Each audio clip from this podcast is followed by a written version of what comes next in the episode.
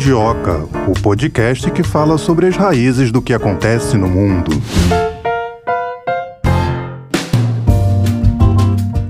Melina, vamos lá para mais um episódio do Mundioca. Hoje nosso foco central é América Latina e hoje iremos falar sobre a situação no Equador. Explica melhor a situação que está vivendo o Equador em 2022, Melina. É, tá. E no começo de novembro, o presidente do Equador, o Laço, ele decretou estado de exceção. Essa onda de violência tem devastado várias cidades no Equador. O país assiste, principalmente nos últimos cinco anos, não é uma coisa de agora uma escalada de poder de grupos de narcotraficantes, resultado de mudanças na dinâmica do mercado de drogas, aliado ao desmonte de importantes estruturas de segurança e de combate ao tráfico. A gente vai destrinchar bastante ao longo dessa hora que a gente tem juntos aqui no Mundioca sobre essa questão. Essa violência aí também com ligação à questão da atuação de narcotraficantes e por conta de toda essa violência, toda essa situação que nós falamos aqui, toque de recolher, aos protestos, foi decretado o estado de exceção. Então vamos saber o que, que significa isso na prática, né? O que é esse estado de exceção decretado pelo governo equatoriano. Então vamos chamar aqui o primeiro convidado do episódio de hoje.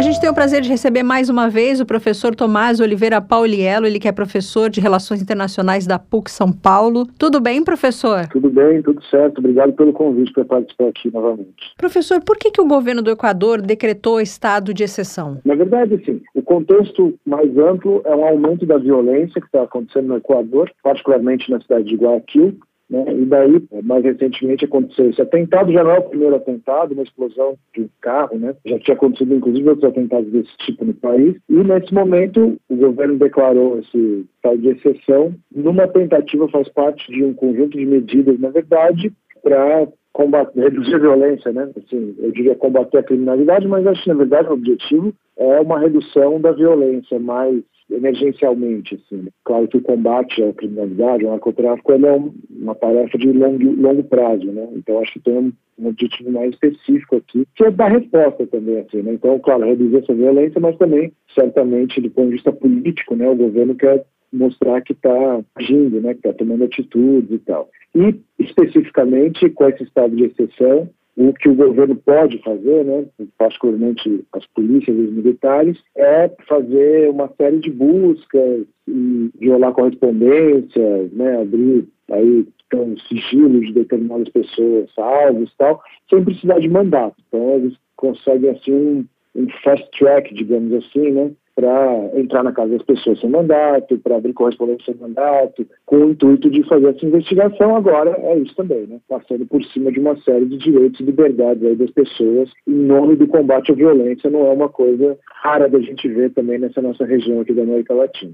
Agora, o que significa na prática esse estado de exceção? Com esse estado, o que, que o governo tem direito a fazer? É isso que eu estou falando. Claro, assim, tem essas medidas que são muito específicas, tipo, se precisar estabelecer toque de recolher, fechar comércio, se precisar em determinado momento, certamente isso, né, a redução da, da mobilidade, né, da circulação, pode já trabalhar um pouco para facilitar essa redução da, da crise de violência, mas eu acho particularmente o que se busca é dar mais poderes às polícias e, ao que tudo indica também, as Forças Armadas vão entrar né, em, em ação aí para atuar ao longo dessa crise, é, dar mais poderes, dar a possibilidade de que hajam com menos constrangimentos, né, assim, com menos amarras para perseguir esses grupos do crime organizado que são, quer dizer, quem tá, no mínimo quem está sendo responsabilizado, digamos, por esse aumento da violência.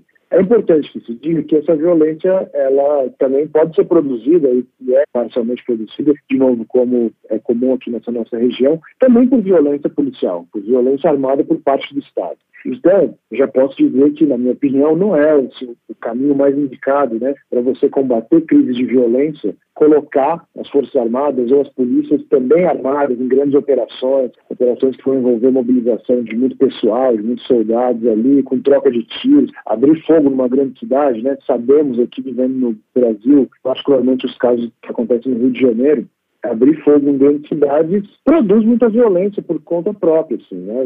Essa coisa bizarra que acontece aqui nesse nosso país, chamada bala perdida, né? A bala não é perdida coisíssima nenhuma, né? Ela é fruto de uma ordem que foi dada para uma grande operação policial, tá? Então, eu não vejo que isso seja uma, uma boa saída para resolver uma crise de violência ali naquele contexto, apesar de que é isso, né? Como eu falei, do ponto de vista político, o governo está agindo para mostrar serviço, assim, né? Para mostrar que está fazendo algo, que ainda mais um governo tão contestado quanto é o governo Laço nesse momento. Vamos aproveitar então para perguntar sobre o governo Laço. Ele corre risco de ser tirado do poder por conta de tantos problemas, inclusive esses aí de segurança que o senhor falou? Ele corre, né? Ele escapou de um impeachment recentemente, né? Uma tentativa de impeachment ali feito pelos correligionários, pelo, não sei nem se eu diria esse termo, mas pelo correísmo, digamos, né, pelos correligionários do Rafael Correia tal, que são uma força importante no Congresso, são maioria, né, não são maioria, mas são o, o maior partido.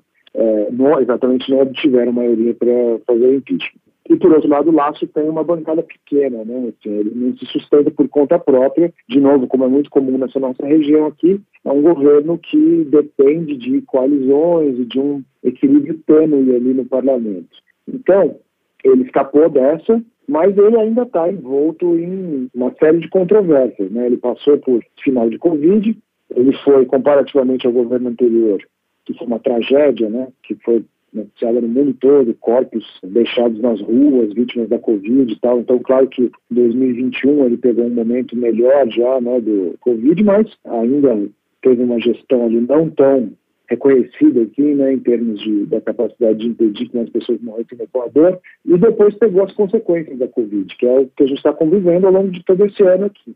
É, particularmente essa crise inflacionária né, que, que atinge o Brasil, mas é, acho que é ela tem um, alcance global, né, atinge países europeus e tal. E particularmente no Equador, a crise de aumento de preços dos combustíveis, que é uma, como eu falei, uma realidade viva também para a gente aqui no Brasil, né, também é uma coisa com a qual a gente tem convivido. Lá no Equador, uma crise aumento de preços dos combustíveis que produziu uma crise que levou a grandes protestos. O Equador é um país que tem vivido há algum tempo, né, com grandes protestos, particularmente organizados, aí, puxados pelas lideranças indígenas, né? o setor de movimento indígena no Equador, ele é muito poderoso, assim, tem muita capacidade de mobilização e no limite é, o, é, é muito decisivo para a estabilidade ou não de presidentes. Então, muito ligado aos sindicatos. Né? Então, o Laço passou por um período de protestos, com greve, paralisação, ele, a princípio, falava que não negociaria com as lideranças indígenas e tal, ele já voltou atrás, agora voltou à mesa de negociação.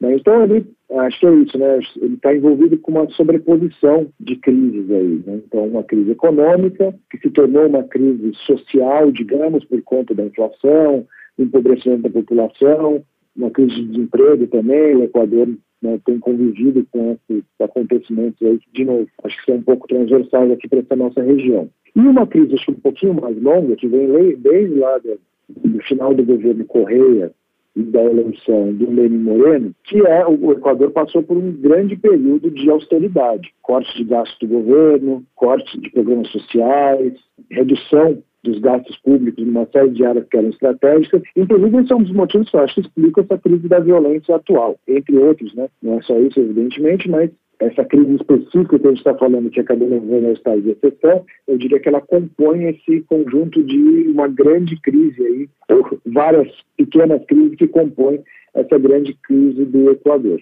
Agora, a situação do Equador é extremamente crítica, mas a gente não ouve aqui no Brasil as pessoas comentarem algo como: olha, o Brasil pode virar um Equador. Por que não é feita essa referência? Eu acho que essa coisa, você está fazendo referência ao Brasil, pode virar Venezuela, né? Ou o Brasil vai virar Argentina, que são os que a gente ouviu. Ou uma Cuba, né? Também a gente ouvia. Exato. Então, assim, é um, é um repertório de crítica política da direita, né? Então, se refere a Venezuela, a Cuba também, particularmente, são viraram dois, um pouco assim, tipo, é, cavalos de batalha, né? São palavras de ordem dessa nova direita que se refere à decadência, digamos, dos países da região, se referindo particularmente a esses países que ficaram muito estigmatizados em governos de esquerda, mas particularmente por crise econômica, né?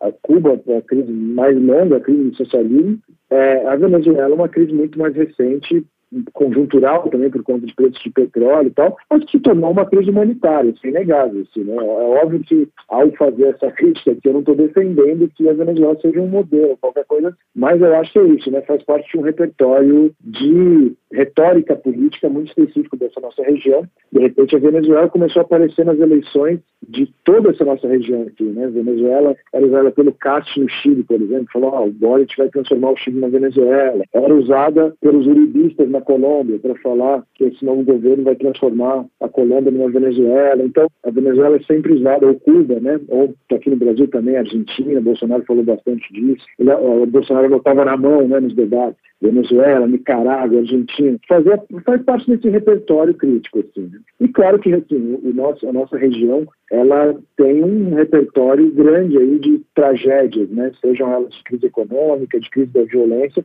que não estão restritas apenas a da esquerda. No caso do Equador, é bem interessante, porque, por exemplo, em termos de violência, o, Equador era um caso, era um case, assim, um exemplo de país que conseguiu reduzir as taxas de homicídio ao longo dos anos do governo Correia, que é um governo super próximo do governo venezuelano, né? Como se chamava na época, era um bolivariano. Nem sei se é o melhor termo, mas é isso, era um governo próximo, ali aliado do governo Chaves, então associado àquela onda de esquerda na região, e que foi, assim, pelo menos em termos dos dados, dos números, né? Eficiente nessa redução da violência, embora não tenha sido muito eficiente, agora a gente está vendo, na redução da criminalidade. São duas coisas diferentes. Né? Uma coisa, eu tinha falado isso na primeira resposta, uma coisa é combater violência e outra coisa é combater a criminalidade. E eu acho que a gente tem uma situação muito emergencial aqui, que é em condição número um, que é a redução de violência. As pessoas morrem muito nessa região aqui que a gente vive, na América Latina, no Brasil inclusive. O Brasil é o país que mais mata gente no mundo. Os brasileiros matam muitos brasileiros. Acho que resolver esse problema parcialmente é também combater a criminalidade, mas pelo menos pelas estratégias que a gente tem visto de combate à criminalidade, elas são, eventualmente, produzem mais violência, como eu estava falando, nessa né? lógica da guerra às drogas, da guerra ao crime organizado, guerra ao tráfico. Não é à toa que a gente está usando o termo guerra. Né? Elas produzem mais corpos mortos, mais violência, mais vítimas, inclusive vítimas que não estavam necessariamente relacionadas a esses grupos criminais e tal. É, então, lá no, no governo Correia, né, as táticas de combate à violência eventualmente permitiram que os grupos criminais crescessem também na, ali no país, né, no Equador. Grupos criminais que naquele momento eram um pouco violentos, mas que nesse momento posterior aqui foram se tornando crescentemente mais violentos também. Né? Obviamente, como eu falei, acho que não, não dá para você fazer política descuidando da outra ponta, apesar de que é preciso também pensar muito bem que tipo de política é feita né, para combater a criminalidade. Finalmente, voltando à questão, desculpem eu é, tergiversar aqui, eu estava comentando, né, a gente estava comentando sobre esse repertório que apareceu nas campanhas políticas na região, estigmatizando muito o caso da Venezuela e tal. Né? E o Equador é um governo atualmente, um dos poucos agora, né, que é um governo de direita nessa nossa região, que acabou passando nesse último ciclo eleitoral por uma guinada aí de lideranças da esquerda e tal. Então pode ser, né, que agora vai saber, que ele vire, digamos assim, um símbolo do fracasso de políticas, do, do retorno né, dessas políticas, como eu falei, de austeridade, políticas neoliberais, da reforma, da redução de gastos e tal, que tem produzido consequências sociais muito visíveis no Equador. Assim, né? Então, certamente não dá para dizer que o governo Lasso seja um governo bem sucedido em termos da sua capacidade de resolver crises sociais, políticas, econômicas e de violência também que têm persistido ou crescido lá no Equador. E o narcotráfico, ele controla quais setores no Equador? A crise de violência surgiu primeiro nos presídios. A situação dos presídios no Equador atualmente é uma tragédia e produz muita vítima. Né? Isso puxa as taxas de homicídio para cima, sem sombra de dúvida. Assim. Então, teve uma revolta no presídio em Guayaquil morreram 21 pessoas, no outro morreu 43 pessoas. Cada um acontecimento desses é uma tragédia né, do ponto de vista aí do, da quantidade de mortos em cada uma dessas rebeliões.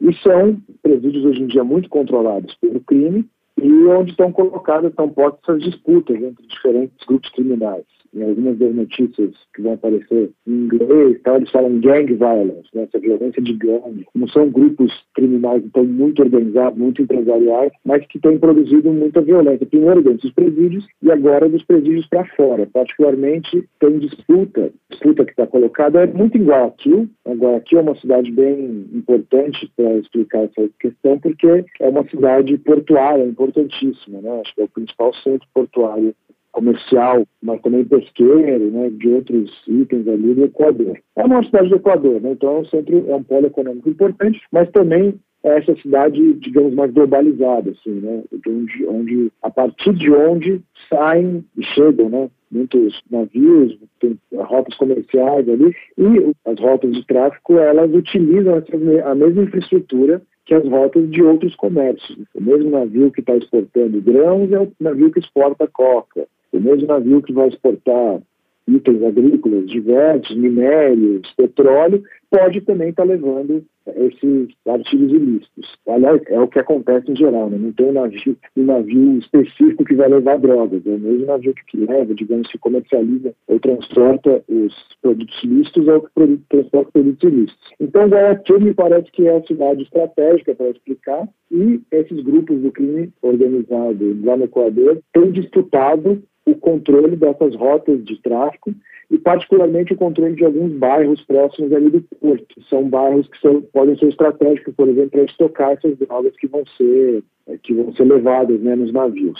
São drogas que em geral vêm da Colômbia e estão indo para o México, principalmente do que eu tenho lido do, da crime Equador, é, os grupos criminais equatorianos, eles são associados né, às grandes facções criminais mexicanas. Então, a guerra que acontece no México, a guerra de facções, ela também foi, de alguma maneira, exportada e tem alimentado essa violência no Equador. Agora, é, você falou aí da questão de Guayaquil ser uma cidade estratégica. Equador é um país estratégico para o narcotráfico? É, faz parte de rotas aí de transporte de drogas? Hoje em dia, sim é, se tornou uma rota importante do tráfico de drogas. Particularmente a gente pode observar isso pelo próprio aumento da violência. É muito comum né, que quando esses locais específicos, particularmente as cidades portuárias, começam a ganhar importância em termos dessas rotas internacionais de tráfico de drogas, elas também veem um aumento da violência, porque essa violência ela é muito alimentada pelos confrontos entre facções, entre grupos criminais que querem tentar controlar ou dominar essas rotas de tráfico. Assim, posso dizer, é, é, é uma forma simples na verdade. São dois fenômenos que produzem muita violência nessa nossa região: as disputas entre grupos criminais e os confrontos entre grupos criminais e as forças estatais. Né? Então, o confronto de grupo criminal com a polícia, grupo criminal com o exército. Isso é verdadeiro aqui para o Brasil e é verdadeiro para a maior parte dos outros países da região. Então, em geral, quando a gente vê esse aumento muito drástico da violência,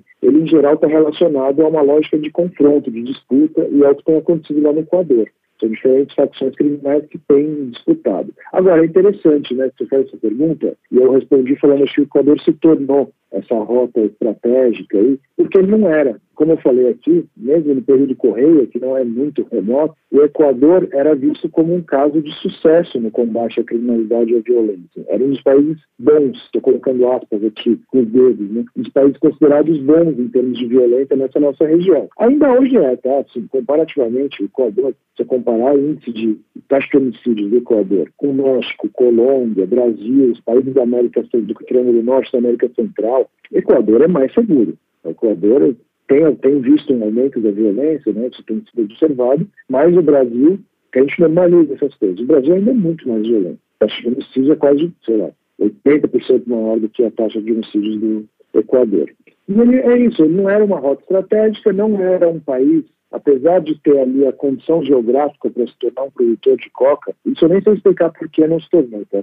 Assim, tá além da, da, minha capacidade de explicar, mas ao, pelo que eu entendo, né, é, tem as condições, a altitude e a posição equatorial ali, com regime de chuva específico e tal, que privilegiaria o cultivo da coca ali. Tem três grandes produtores, pessoalmente, né? a Bolívia, o Peru e a Colômbia. E o Equador não entrou nesse mapa. Então, era um país que também por estar na costa do Pacífico e não voltado para o Atlântico, para o Mar do Caribe ali, que é onde se concentravam as rotas de tráfico, né? o maior consumidor de drogas dentro da nossa região aqui são os Estados Unidos. Então, as rotas de tráfico geral, Estados Unidos e Europa, né? Assim, a Europa como um todo, é um grande consumidor da, da, de derivados da coca, embora os Estados Unidos, como país único, seja de longe o maior consumidor. Então, as rotas, é, elas sempre, digamos assim, buscam os caminhos mais seguros, mais curtos, para levar essa droga que é produzida na América do Sul para a América do Norte, particularmente para os Estados Unidos. Então o Equador parece estar um pouco fora, assim, né? Agora, é fruto das políticas de combate também, né? Conforme algumas rotas vão sendo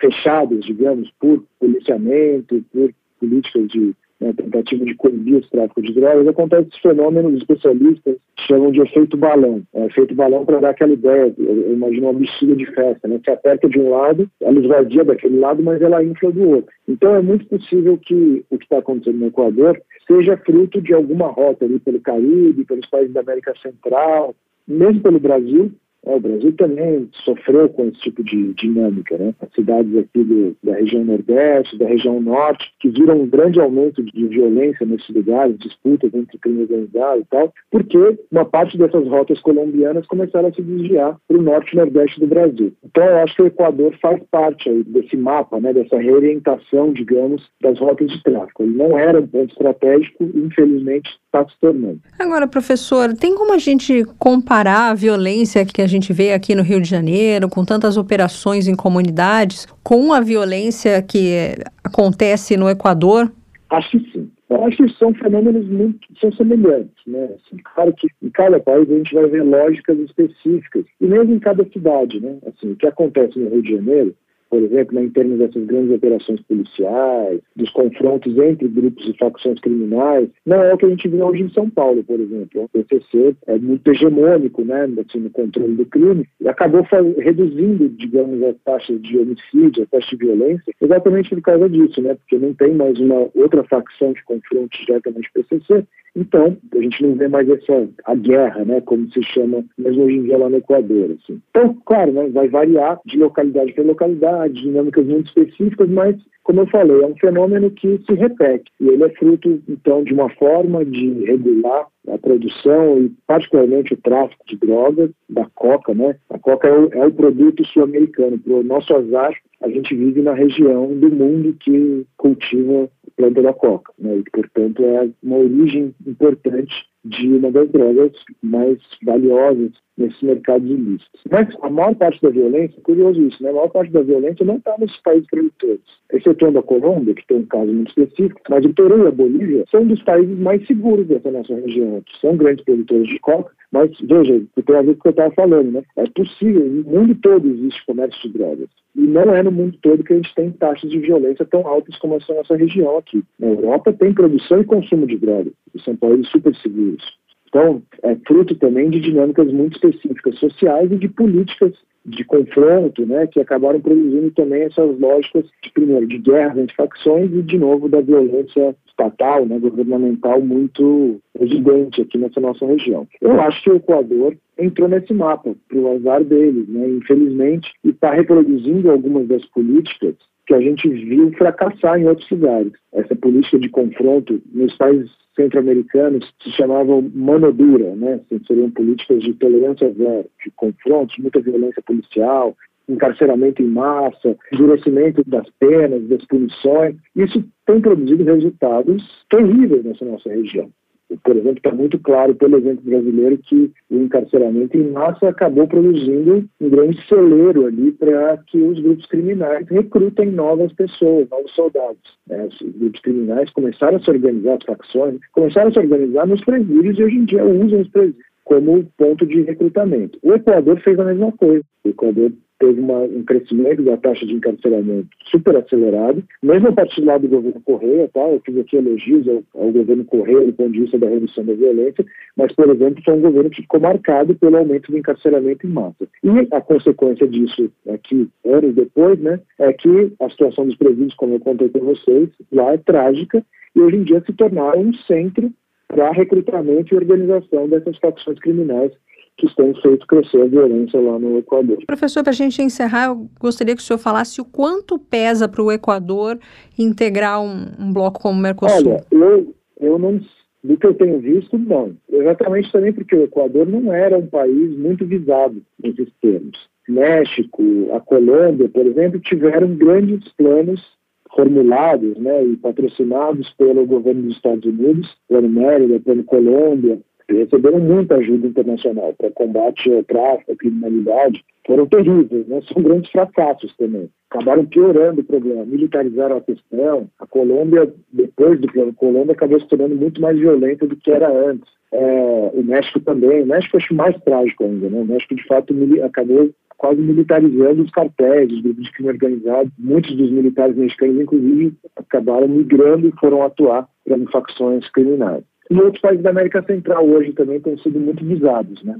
Então, a Kamala Harris, por exemplo, né, vice-presidenta dos Estados Unidos, viajou para alguns países centro-americanos e formulou pacotes de ajuda, particularmente para os Estados Unidos hoje tem, essa tem sido uma questão sensível, porque muito da migração, daquela migração das grandes caravanas né, que tem passado pelo México rumo aos Estados Unidos, elas são fruto de violência naqueles países. El Salvador, Guatemala e Honduras, particularmente, né, que são os países mais violentos da região e que têm produzido hoje em dia grandes fluxos de refugiados né, dessa violência, pessoas que têm tentado mudar sua vida e fazer sua vida em outro lugar para sobreviver mesmo. Então, pode ser que conforme essa violência aumente no Equador, o Equador passe a ser um país visado também para essa ajuda internacional e tal. Mas é um fenômeno muito novo lá. Esse aumento da violência vem ali de 2020, mas principalmente do ano passado. E agora com esses acontecimentos, mas é que para esse ano a gente não tem dados. Né? Como o ano não se encerrou, a gente nem tem índice de homicídios do ano de 2022 para conseguir perceber quanto que essa violência está aumentando. O que me parece, pelas notícias mais anedóticas, né, ali pelos casos mais isolados, é que a gente vai ter um índice esse ano daqueles trágicos, né, emergencial, de uma grande subida e tal. Pode ser que isso acabe despertando uma atenção internacional aí para a formulação de projetos mais consistentes desses de ajuda internacional. Agora, o Equador recebe algum tipo de ajuda internacional para poder lidar com essa questão da violência?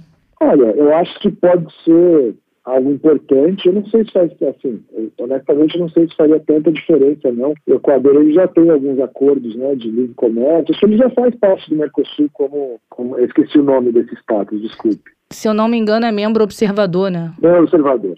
É, então, eu acho que já tem né, acordo de livre comércio, ou bilateral com os países da região, ou, ou um acordo com o próprio Mercosul, agora não tenho certeza. Então, eu acho que assim, né, um, um, aprofundamento dessa união seria entrar na União Aduaneira, que já também é super contestada e, e, mesmo já tem tantas exceções que nem sei se de fato a gente poderia ainda a tarifa externa comum, né, que é tão contestado e passou por um momento, na verdade, agora dos países defendendo o fim da tarifa externa comum, muito contestado na Argentina, também contestado aqui pelo governo Bolsonaro no Brasil.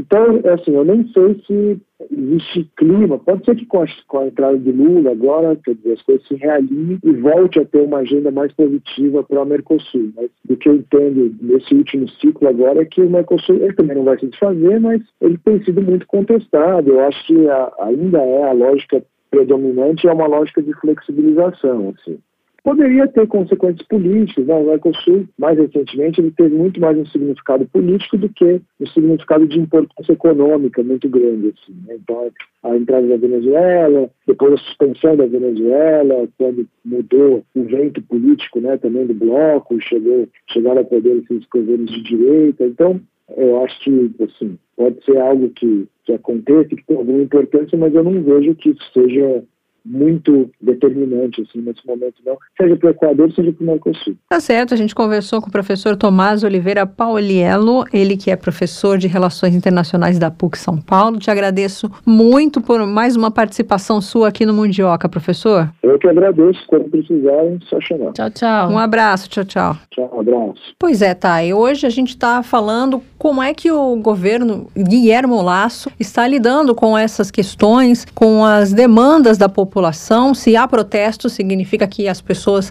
não estão satisfeitas, que elas têm eh, as exigências dela, que elas poderiam viver de maneira melhor e o governo não está sabendo lidar com essa questão. A gente continua falando sobre esse assunto, falando sobre as raízes da pobreza, da extrema pobreza no Equador. Será que o Equador está vivendo, além de uma crise econômica, uma crise política também? Então, para a gente continuar falando sobre o Equador, vou chamar o segundo entrevistado de hoje. Hoje. A gente recebe mais uma vez aqui no Mundioca o professor José Niemeyer, coordenador de Relações Internacionais do IBMEC. Tudo bem, professor? Olá, menino. Olá, Tayana. Como vão vocês? Um abraço a todos os ouvintes da Rádio Sputnik. Professor, começo te perguntando se o Equador é um dos países mais violentos aqui da América Latina e por que isso? Olha, o caso no Equador me parece um caso muito conjuntural. Na América Latina, como um todo, você tem um histórico de violência de governos e de estruturas estatais contra as minorias, né? Vários tipos de grupos que representam minorias. E você tem também um histórico, desde a década de 60, com as fronteiras ideológicas. As fronteiras ideológicas foi um período marcado pela Revolução Cubana,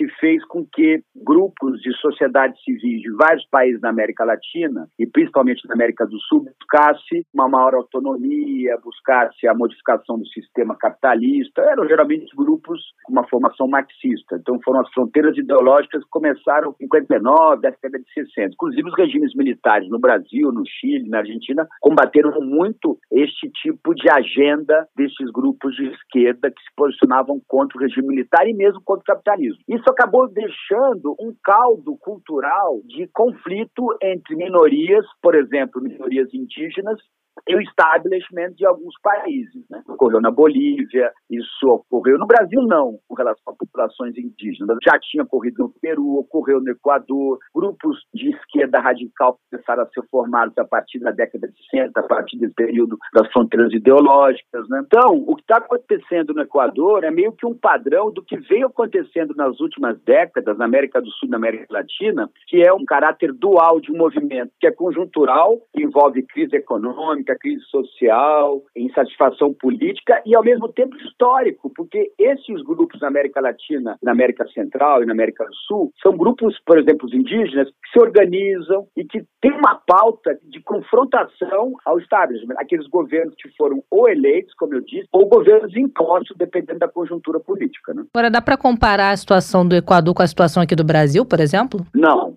não dá para comparar. No Brasil, nós não temos este histórico que vem desde as fronteiras ideológicas, que também tem a ver com algo que a gente não mencionou aqui, Melina, tem a ver com os processos de independência do colonialismo espanhol na América Latina, né? E nós tivemos um outro tipo de colonização. Essa tentativa de ruptura a partir de grupos né, menores, de minorias, tem a ver com esse passado da colonização, tem a ver com as fronteiras ideológicas da década de 60, do século 20, né? E tem a ver com a conjuntura. Esses países são muito pobres. São países que têm uma infraestrutura econômica, pode parecer incrível para o ouvinte do Mundioca, muito pior que a nossa. E também são estados, né, o estado equatoriano, o estado boliviano, o estado chileno, são estados que arrecadam muito menos do ponto de vista de impostos que o Brasil. Então, a possibilidade de fazer política pública nesses países, a capacidade de fazer política pública é muito menor. Os governos eleitos ou impostos têm uma margem de autonomia muito menor que no Brasil. O Brasil é um país muito rico. É importante deixar claro isso para o de Mundioca. O Brasil é um país muito rico de um PIB muito alto, está entre as 10 economias do mundo, né? arrecada muito, então ele consegue ter mais capacidade de fazer política pública. Vídeo que está acontecendo no Brasil aqui. Nós vamos gastar nos próximos anos 200 bilhões de reais por ano para fazer a manutenção da agenda social. Isso é impossível em países como Equador, Bolívia, Peru. São países que não têm a mesma musculatura econômica que a gente. Então, o que está acontecendo lá é uma crise econômica, mas tem muito a ver também com essa perspectiva histórica minha de uma insatisfação de minorias, por exemplo, indígenas, com relação ao processo político, à falta de transparência, à corrupção. Nesse ponto, tem, até parece com o Brasil. É que no Brasil, nós não vamos para o conflito como eles vão no Equador, como eles vão no Chile, como eles vão na Bolívia como eles já foram na Argentina. A sociedade brasileira ela é menos engajada nesse sentido, eu poderia dizer. Eu queria que o senhor comentasse um pouquinho os protestos contra o governo Laço. Né? O senhor já disse que é uma sociedade menos engajada. Muitas pessoas morreram durante as manifestações. Por que, que lá os protestos foram tão violentos? Olha, porque a polícia de lá deve ter uma pronta resposta diferente. Geralmente, as polícias, nesse histórico de sociedades que foram colônia, em sociedades muito desiguais do ponto de vista econômico, onde você, onde você separa muito, por exemplo, indígenas de não indígenas. Isso é muito importante para a nossa formação latino-americana, né? o que já no Brasil é um pouco diferente. Aqui seria mais uma coisa da africanização, dos afrodescendentes e dos brancos. Mas lá, então, a polícia tem um histórico e meio que uma estratégia, entre aspas, uma tática de responder com muita violência a protestos. Né? E aí, vou até dizer uma coisa: no Peru, no Chile, na Bolívia, no Equador, na Venezuela, Venezuela é um pouco mais complicado, né, menina? Lá porque você tem um governo ditatorial, governo, Maduro é um governo ditatorial, como já era de Chaves, somente no final, que aí mantém sob julgo uma população, né? Mas nesses outros países, Equador, Chile, Bolívia, Peru, você tem uma resposta dura da polícia, mas é também porque tem esse preconceito com relação aos indígenas, que geralmente representam aqueles mais humildes, aqueles que vivem mais a situação de desigualdade econômica, falta de políticas públicas. Então, esses países, quando a polícia entra em campo, ela entra com um grau de violência alto. E também porque nas democracias, principalmente nas democracias latino-americanas, elas são muito instáveis. Então, aquele que ganhou a eleição, o governo instituído, na verdade, 24 horas por dia, ele fica muito receoso de perder apoio é muito fluida a manutenção do poder nesses países. E aí ele precisa usar da polícia, do aparato do Estado, da coerção estatal, para se manter no poder. E acaba tendo morte. Infelizmente, acaba tendo morte. Por exemplo, se a gente pegar 2013 aqui, que foi uma manifestação da sociedade civil brasileira contra o governo Dilma Rousseff, eu não estou me lembrando agora, Melina, se houveram mortes. Eu acho que não houveram mortes. Muitos ficaram machucados, mas feridos, não mortes. Né? É, feridos. Por isso que você está colocando bem. Lá ocorrem assassinatos. É um assassinato. O Estado elimina uma pessoa que está num, num, processo de manifestação política, na minha opinião, é assassinato. É crime de Estado. Então precisa ver como é que foram essas mortes. Mas isso tem a ver com esse, vou chamar de um caldo cultural revolucionário, tá bom, Melina? Eu acho que nesses países existe muito isso, que vem da colonização, que vem do período do século XX, das fronteiras ideológicas, como eu coloquei aqui.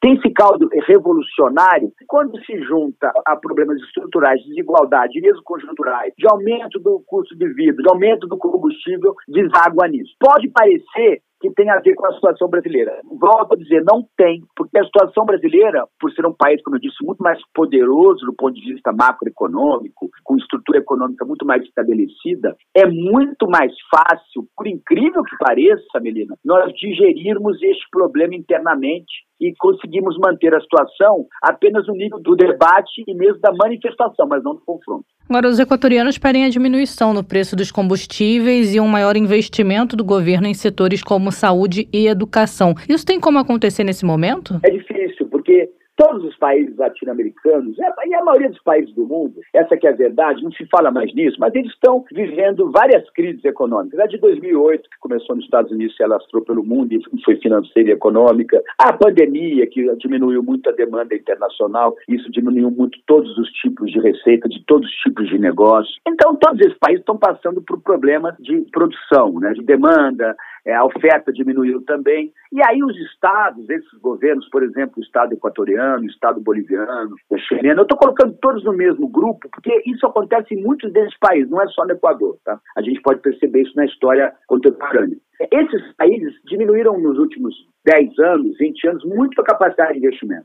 Então, eles não conseguem oferecer um combustível mais baixo. O preço do combustível está ligado ao estatal equatoriano, está ligado ao mercado internacional de petróleo, mas está ligado também ao setor público equatoriano, como é na Venezuela, na Argentina e no Brasil. Então, não vai. Combustíveis não vão conseguir baixar de preço, eu tenho essa impressão. Com relação à oferta de alimentos e preço de alimentos, aí tem muito a ver com uma outra coisa grave. Esses países não produzem tudo. Eles importam muitos alimentos, inclusive do Brasil, muitas commodities, né? mesmo alimentos processados. Aliás, eles importam muitos alimentos processados do Brasil, não só as commodities. E, e, e, na hora que você tem uma crise como essa, o câmbio fica descolado da moeda nacional, da, no caso da moeda equatoriana. Então fica mais difícil de importar. Então é, é tudo muito complicado nesse país. São países muito pobres. Nós temos uma impressão que nos últimos 20, 30 anos o Peru melhorou sua situação econômica, o Equador melhorou, o Chile melhorou.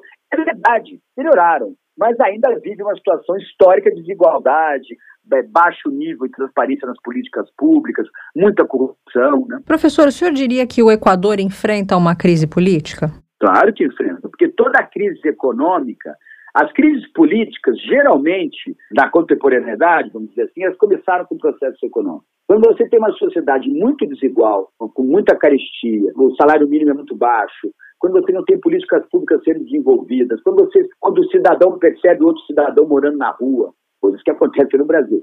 Você pode partir para assim, uma, um protesto mais organizado. Agora, protesto mais organizado, mais engajado, até chegar numa onda de derrubada de governo é bem diferente. No Brasil, nós não temos nenhuma onda de derrubada de governo. Que está acontecendo no Brasil agora, por exemplo, depois da eleição do presidente Lula, isso são protestos. Na minha opinião, alguns são, são de cunho antidemocrático, porque pedem a intervenção militar, pedem o fim das instituições, eles têm um caráter antidemocrático, mas não são, fora talvez uma, uma outra obstrução de estradas, que tem um caráter de desobediência civil, mas que não está tendo nenhuma confrontação mais grave como nós vemos no histórico de Equador, Peru, Chile, Venezuela. Né? Agora, esse estado de exceção que foi decretado, professor, até quando isso deve durar? O estado de exceção geralmente é o presidente da República, nos regimes presidencialistas, que pedem os presidentes da República pedem ao parlamento, você começa com o estado de exceção, depois de estado de sítio, depois estado de defesa. Estado de defesa é quando você está sendo invadido por força estrangeira, estado de sítio é guerra civil, e estado de exceção é quando você está com uma pré-condição de guerra civil. Pode ser que eles estejam pressupondo que essas manifestações vão ganhar um caráter mais violento do que eles imaginavam. Então entraram com o estado de exceção. Mas é uma medida que tem prazo. No Brasil ela tem prazo, lá deve ter prazo também. Eu não, não conheço a fundo a Constituição equatoriana para falar do prazo. Mas isso tem prazo, tem que ser renovado pelo Congresso Congresso do país. Professor, não sei se a gente tem como comparar isso. As operações policiais que acontecem no Equador, elas são em alguma coisa parecida com as que a gente tem aqui nas comunidades do Rio? É um pouco diferente também, porque nas comunidades você tem ali uma confrontação muito específica entre traficantes ou milicianos contra a polícia. Isso não se estabelece na rua no Brasil, né? não é numa avenida que acontece. Isso acontece no chat de operação específico, vamos dizer assim, que é o morro onde até a geografia favorece, infelizmente, esse tipo de confronto. Lá, eu não imagino que esteja acontecendo de policiais a esmo atirarem contra manifestantes. Isso não está acontecendo. Ocorreram mortes por acidentes, fatalidades e mal, mal estratégia da polícia equatoriana. No Brasil, também nunca ocorreu, e acho que não vai ocorrer nós percebemos aqui na Vila Copacabana policiais atirando contra numa manifestação contra manifestantes. Não vai acontecer no Brasil, tenho essa impressão, tenho essa impressão, não é do nosso histórico. Então, eu acho que é um pouco diferente você analisar segurança pública, crime organizado e posicionamento da polícia, eu acho que tem que ficar de um lado. E manifestações e resposta da polícia é de outro, entendeu, Melina? Eu acho que tem que tomar um pouco de cuidado com essa. Porque lá no Equador as polícias também devem entrar nas comunidades contra traficantes de maneira violenta e os traficantes respondendo de maneira violenta também. Por isso que eu falo, são coisas diferentes. Segurança pública e manifestações é, políticas. O perigo, e aí é que você entra num processo até de instabilidade institucional, é quando a manifestação política tem misturada nela o banditismo e às vezes até forças policiais que também querem a derrubada do governo. Aí já é uma situação de muita instabilidade se aproximando de estado de sítio. Agora, como que a comunidade internacional está vendo essa questão da violência no Equador? Existe uma comoção diante do que está acontecendo por lá? Como a gente sempre comenta aqui no Mundioca, não, não vejo nenhuma comoção. As pessoas estão preocupadas com duas coisas hoje, no momento: com a Copa do Mundo e com a guerra na Ucrânia. Eu diria até que estão mais preocupados com a Copa do Mundo. E a guerra na Ucrânia é um evento, conflito localizado e muito grande, de maior atenção da mídia. Não vejo, não não vejo nenhuma discussão disso na ONU, não vejo nenhuma discussão disso na OEA. Os políticos mencionam, mas as pessoas parecem que se acostumam com o histórico de desigualdade e violência em resposta à desigualdade que acontece na América Latina, infelizmente. Em outras partes do mundo, na África também. E na África aparece menos ainda. Ainda falando sobre esses protestos, o senhor acha que o mais violento que, que a gente teve até agora foi o estaído social no Chile? Olha, analisando os últimos, se a gente for pegar nos últimos, é que durante o século XX você tive, tivemos problemas graves em Argentina, Chile, Peru, Equador, né? Brasil também, com os regimes militares, né? regimes ditatoriais. Mas nos últimos 20 anos, eu acho que o movimento do Chile, pelo que eu me lembro, foi pelo menos aquele que teve uma resposta com resultados mais incontroláveis em função da, da posição da polícia, uma, uma posição muito, muito dura, né? Porque as polícias nesses países, é importante a gente discutir também com, com assinantes do Mundioca, as polícias nesse país têm uma, um treinamento muito militar, né? No Brasil também, né? Na verdade, a polícia militar responde ao exército, não um coronel de polícia militar responde ao general de exército. Estava na hora também da gente mudar um pouco isso, sabia? Né? Algo até para a gente discutir outros programas, e mesmo assim na perspectiva conceitual, acho que essa coisa da polícia militar ser quase uma força do exército, da força armada, precisa ser melhor discutido, porque o soldado não está acostumado a fazer investigação nem a esperar para agir. Ele age com toda a violência porque ele é treinado para agir na guerra. Mas muitas vezes uma situação de rua não é uma situação de guerra.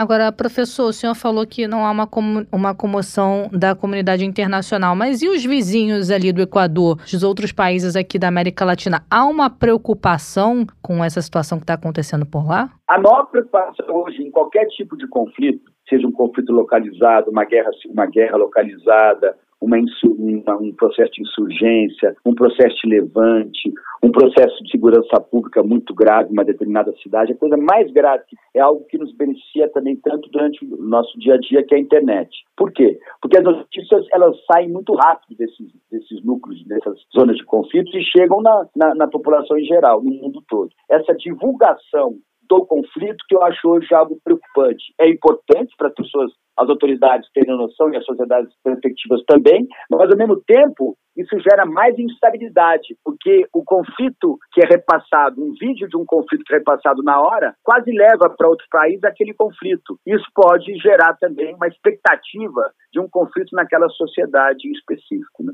As pessoas meio que aprendem hoje com a internet e as pessoas se animam com aquilo que é positivo, mas também com aquilo que é violento, com aquilo que é incontrolável, com aquilo que, é, que você não consegue administrar. Há um processo né, interessante de catarse é, com relação àquilo que acontece em uma determinada cidade, de repente pode acontecer em outra, as pessoas se organizam a partir disso. É, são exemplos, no caso, exemplos negativos, né, são exemplos de uma situação de crise institucional ou de conflito específico. Né.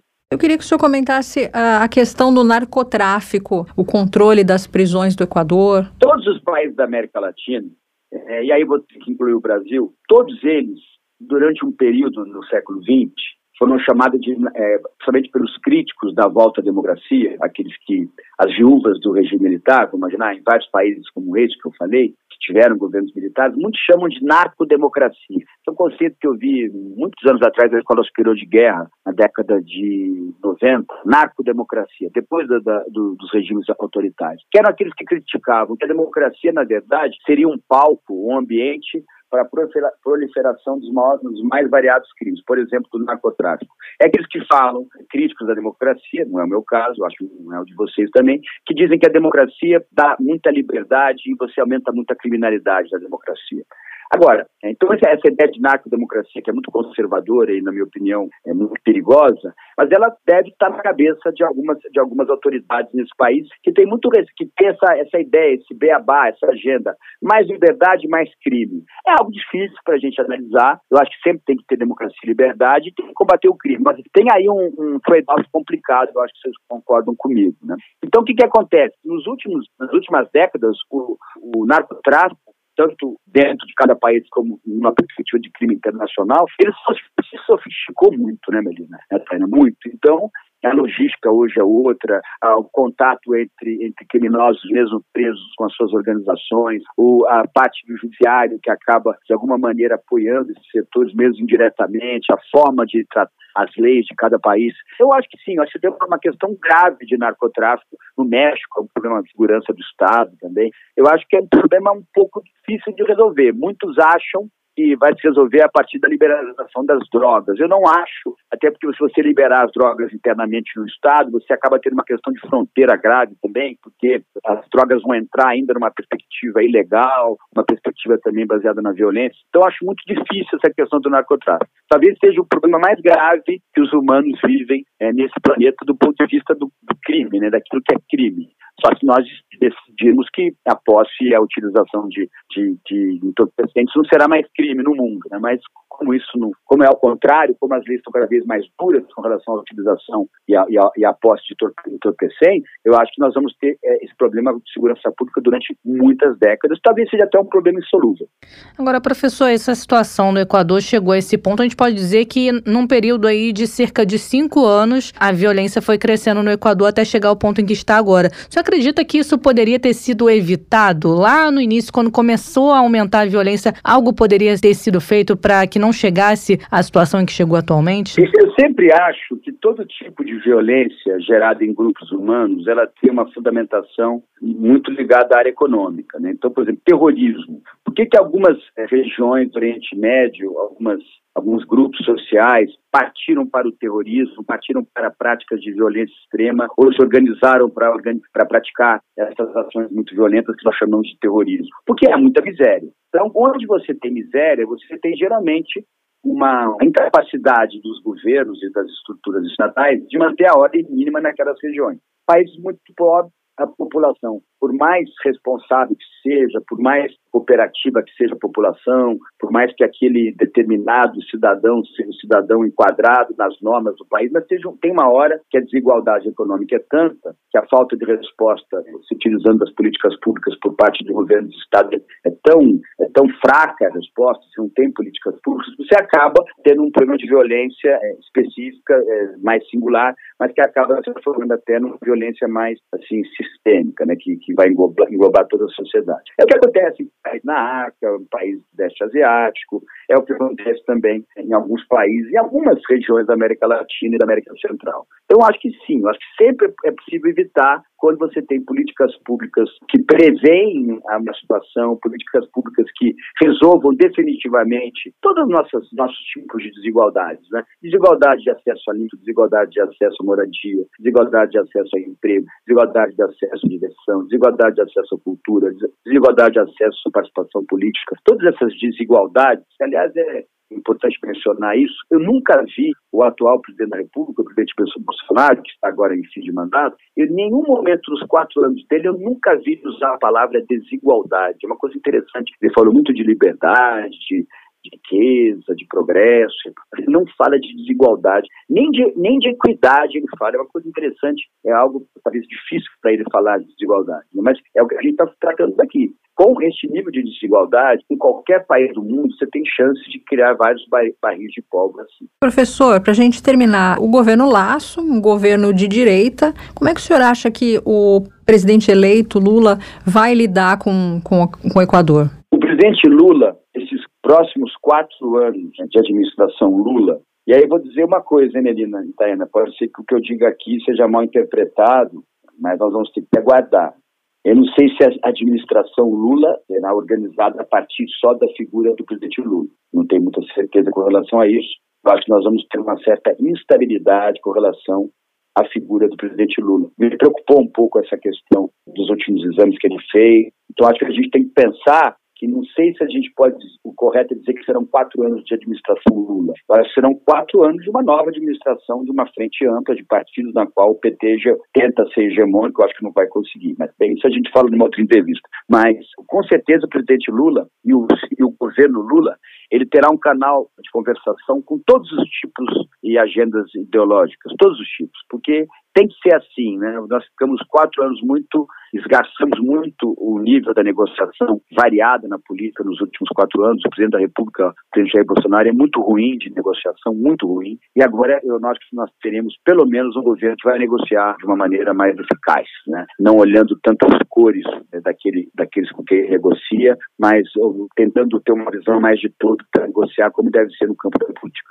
Tá certo, quero te agradecer, professor, por ter falado aqui com a gente do Mundioca. A gente conversou com o professor José Niemeyer, coordenador do curso de Relações Internacionais do IBMEC. Muito obrigada por essa entrevista. Eu que agradeço, Tayana e Melina. Foi até interessante que eu pude aqui tratar de alguns conceitos que fazia, te fazia tempo que eu não tratava, ligados à América Latina, à nossa história, né, inclusive de colonização. Foi muito bacana, isso ficou ruim a gravação em alguns momentos, mas eu acho que o assinante do Mundioca vai poder aproveitar e tocar conosco. Obrigada, professor. Até uma próxima oportunidade. Um abraço. Tchau, tchau. Um abraço para vocês. Tchau, tchau. A gente pensa em violência ligada a narcotráfico, tenta associar, né? Tenta aproximar para o que a gente vive aqui no Brasil, principalmente aqui no Rio de Janeiro, onde a gente mora, né? Mas como o professor falou, são situações completamente diferentes. É, países diferentes, com histórias diferentes, somos vizinhos, né? Mas cada lugar tem a sua característica, a sua particularidade particularidade. E eu imagino que os governos locais também devam tratar de maneira particular. Uma coisa que me chamou a atenção no que o professor Niemeyer falou foi que não há comoção internacional, um problema tão grave e não se fala internacionalmente sobre isso. Mas, em contrapartida, a Conferência Episcopal Equatoriana convidou a comunidade católica a rezar pelo país após essa escalada de violência, né? Fazendo um apelo, aí os bispos fazendo um apelo para a comunidade católica, pedindo orações para que a situação melhore. Pois é, as orações são bem-vindas, né? Mas as ajudas também. Então, vamos para o mundo bizarro. Bora lá.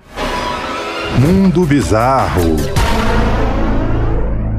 Olha, Melina, já falamos de casamento aqui no Mundo Bizarro, mas presta atenção na cerimônia que eu vou te contar hoje. Uma cerimônia que viralizou nas redes sociais por causa de um fato inusitado. Casamento a gente sempre fica aguardando o quê? A entrada da noiva. Da noiva é o mais Mas esperado. Quem roubou a cena nesse casamento foi o noivo, porque ele chegou dentro de um caixão na cerimônia. Não sei nem o que dizer, Thay. É, ele foi carregado dentro do caixão, foi carregado até Era o altar. Fetiche isso? É, não se sabe, né? Um dos convidados filmou nessa cerimônia e o vídeo rapidamente se espalhou pela internet e se tornou um viral. Enquanto uma música dramática tocava ao fundo, um grande carro chegou e as portas foram abertas, revelando o caixão com o noivo dentro. Deve ser aquela piadinha, né? Ah, casou, tá morto, né? Que piadinha É. mais sem graça É, essa. Esse levou a piada à letra, Ó, né? eu se fosse a noiva não ia gostar disso não. Eu também não ia gostar da brincadeira, não.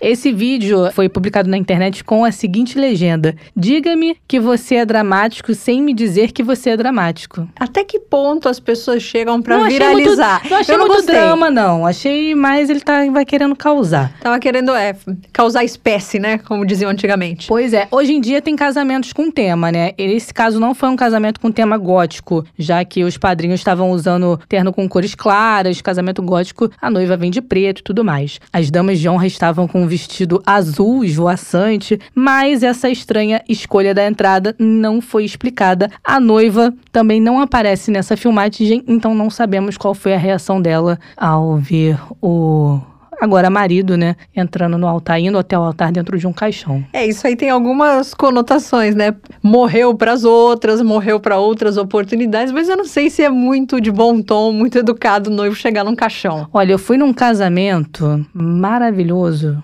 casal de amigos assim muito queridos, a Mariana e o Vinícius. E o Vinícius, ele é militar. Ele falou depois da cerimônia, né, na hora que vai cumprimentar os convidados. Aí eu falei pra ele: "Poxa, você não veio fardado? A Mariana tá tão bonita, parecendo uma princesa, você ia estar tá parecendo um príncipe". Aí sabe porque foi a resposta dele pra mim foi a seguinte: eu achei fenomenal. O casamento é um dia feliz pra mim, mas é o dia dela. Então, ela apenas que tem que brilhar. Se eu fosse colocar a farda, as atenções iam se voltar para mim. Não, deixa os holofotes todos para ela. Esse noivo devia ter seguido esse conselho aí do meu amigo. Com certeza, e esse seu Porque a- ele roubou a cena da, da noiva. o seu amigo é de uma generosidade fazer isso, Um né? é- cavalheirismo, Um né? cavalheirismo, olha, é de tirar o chapéu. Eu ia contar uma história, mas não é tão boa quanto a sua, mas eu vou contar mesmo assim. Eu fui madrinha de um casamento e a noiva quis que todas as. Agora ela já separou do meu amigo, posso contar. Quis que todas as madrinhas fossem de preto. Pra não ofuscar ela. A gente achou um pouco estranho. Mas eu acho que o preto acaba, de certa forma, chamando a atenção num casamento. Todas de preto, eram muitas. Ai, não. Preto no altar, não acho legal, não. Acho uma cor muito mórbida. É, eu também achei. Não tão mórbido quanto o de caixão. Não acho elegante, assim, convidada, madrinha, estar de branco. Só a noiva tem que estar de branco Com nesse certeza. dia. Mas preto no altar não acho legal, não. Se você for convidada, aí é um pretinho básico, ok. Mas no altar não acho legal. Ó, não sei se deu muita sorte não, porque o casamento já acabou. Ih, rapaz, eu, fu- eu sou madrinha de três casamentos. Os três aí, ó, seguem firmes e fortes. Talvez eu tenha que te chamar pra ser do meu, né? Vou mandar pra um durar. beijo aqui pros meus afilhados, ó. Luana e o Will, que casaram recentemente.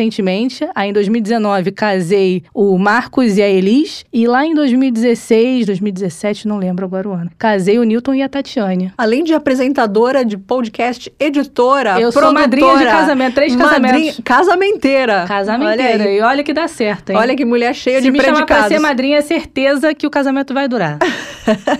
Bom, e esse foi o Mundo Bizarro de hoje.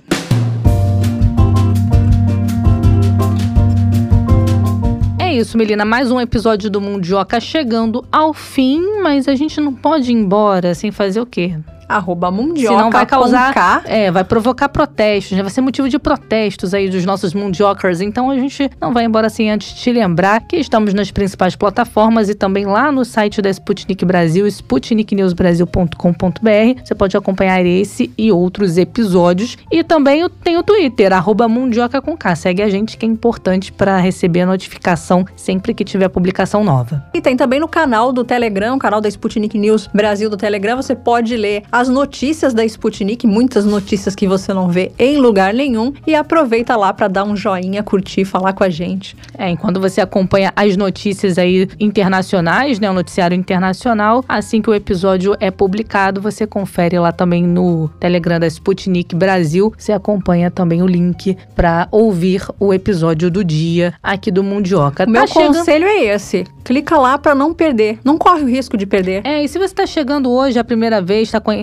o nosso podcast hoje, aproveita para maratonar. Esse é episódio 142. Olha só, tem um acervo bem grande aí para você poder eh, se manter informado, saber tudo que já foi discutido aqui no Mundioca. E se tiver gostado aqui do podcast, ouviu, maratonou, ouviu todos os episódios e pensou, e tem um assunto que elas não abordaram ainda, comenta lá no Twitter e sugere pra gente toda sugestão de pauta é sempre bem-vinda. Fica a dica então aí para os nossos ouvintes maratonar aqui. O Mundioca final de ano tá chegando, hein? Qual a sua meta para 2023? Continuar sendo um Mundioker? Bota na sua lista de metas aí para 2023. A minha meta é ser mais ainda mundioca. Ser mais Será que é mundioker. possível? Eu acho que sempre é, né? A gente vai sempre melhorando, então vamos melhorar também a nossa carteirinha de fã-clube do Mundioca. Olha, eu quero ser uma Mundioker Plus. Olha Será só. que tem? Ah, olha ela. Vamos pensar, vamos estudar essa possibilidade. Aproveitar que o tempo tá acabando, aí a gente conversa fora do ar sobre essa possibilidade. Até o próximo episódio, então, Melina. Beijo. Beijinho, tchau, tchau. Mundioca, o podcast que fala sobre as raízes do que acontece no mundo.